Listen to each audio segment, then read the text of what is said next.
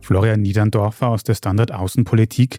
Gibt es eigentlich Anzeichen, dass wegen des Konflikts im Nahen Osten die Waffenlieferungen an die Ukraine nachlassen? Im Moment sieht man diese Anzeichen noch nicht. Es ist ohnehin so, dass die Ukraine relativ verzweifelt auf mehr westliche Waffenlieferungen warten muss und das schon seit Monaten.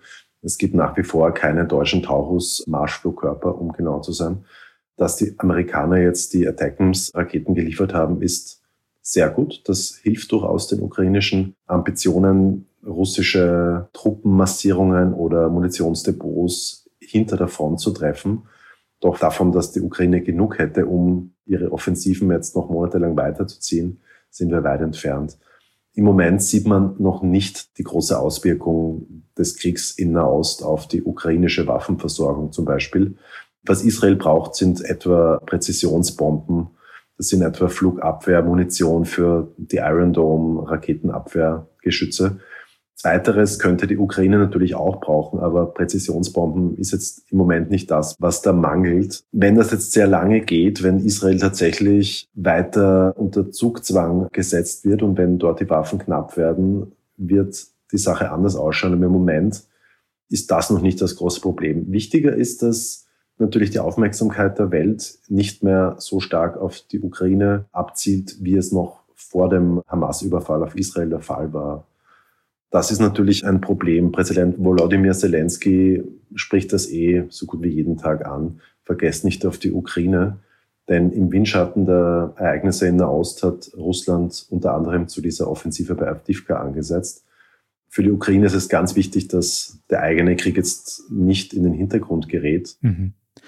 Aber habe ich dich da gerade richtig verstanden, dass Russland vielleicht wirklich auch versucht hat, diese aktuelle Situation, diese Aufregung auf der ganzen Welt auszunutzen, um eben einen Überraschungsschlag wieder in der Ukraine zu starten? Ich glaube, dass das schon länger geplant war. Die Offensive bei Abdivka hat am 10. Oktober begonnen und drei Tage vorher war der Hamas-Überfall auf Israel. Das ist jetzt wahrscheinlich nicht der Grund dafür. Ich denke, dass es tatsächlich teils ein Entlastungsangriff ist im Norden, um die Offensivbemühungen der Ukraine im Süden ein bisschen zu desavouieren. Wirklich große Auswirkungen sehe ich im Moment noch nicht. Also große Wechselwirkungen zwischen dem Krieg in der Ukraine und Israels Abwehrkampf gegen die Hamas. Das sehe ich im Moment noch nicht. Die großen Überschneidungen. Wladimir Putin, der russische Präsident, versucht das natürlich alles in seinem Sinne zu interpretieren die USA sagt, da hätten sich doch besser auf den Nahen Osten konzentrieren sollen, als in der Ukraine mitzumischen, was sie gar nichts angeht, das will er damit sagen. Das ist natürlich Propaganda und war nicht anders zu erwarten von Putin. Ich sehe im Moment nicht die großen Interferenzen zwischen diesen beiden Konflikten, doch wer weiß, was in den nächsten Wochen passiert.